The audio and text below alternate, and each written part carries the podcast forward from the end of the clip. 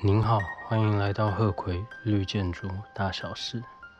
我们这一集的内容是 Sustainable Sites Credit Eleven Joint Use of Facilities 永续基地第十一个也是最后一个得分项目设施共用。这个得分项目只针对于学校这个类别来做使用。您必须跟学校的当局高层一同合作讨论。有三个选项让您做选择。我在待会三个选项都说完之后，我会重新简单再整理一次给您听。第一个选项是共用的空间是由您学校提供给附近的居民、里民大众来做使用，要求至少开放三种空间以上。至于是什么样的空间应该开放呢？Auditorium、礼堂、活动中心之类的；Gymnasium、健身房、体育馆；Cafeteria、食堂、餐厅、吃饭的地方。再来就是一个或者是一个以上的教室，还有您的 Playing Ground 也是运动场或者是游戏室，还有 Joint Parking。停车空间，当然这里有特别强调，在放学之后，如果您开放这些空间，同时也请您一定要确保这些使用者在附近都有洗手间可以做使用。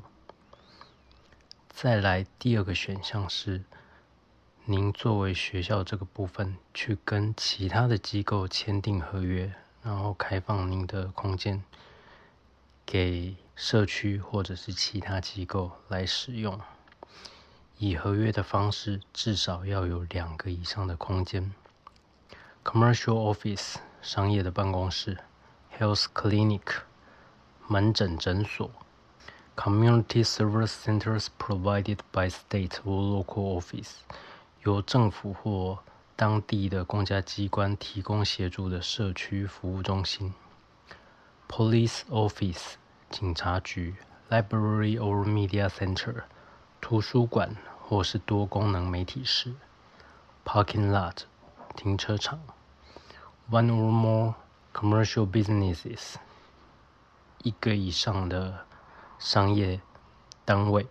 好，刚才讲的这些是以合约的方式把校外的单位请进来。第三个方案是由学校以外的单位所持有的公用空间，然后至少有两个由其他的机构提供给您这个案子的学校学生或是学校教职员来做使用，至少两个以上。那内容跟刚才讲的非常的像：auditorium 礼堂，gymnasium 体育馆，cafeteria。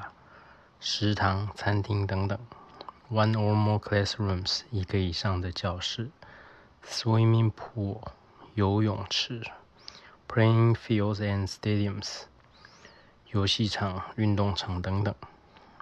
然后您必须要确定是可以直接以行走的方式到达，但这里并没有强调行走的距离是要求多少。但根据常规，就是不能离太远，然后胡扯说学生走得到啊。我简单整理一下刚的三个选项。第一个选项是空间开放的空间是由您的案子，也就是学校持有，然后开放给民众来使用。第二个方式呢，这些空间同样也是您的学校，也就是您的案子。持有以合约的方式邀请外面的机构进来，提供服务给您的学生、职员或者是大众。好，第三个选项是这些开放空间是学校以外的其他机构所持有，然后请他们开放给您这个案子的学生或者是教职员来做使用。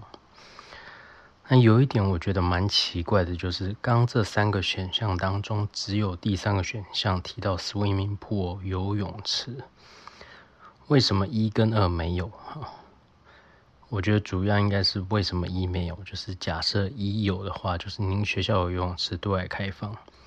以我对立德的认知，我念过非常多版本的立德，哈，就是通过考试六次。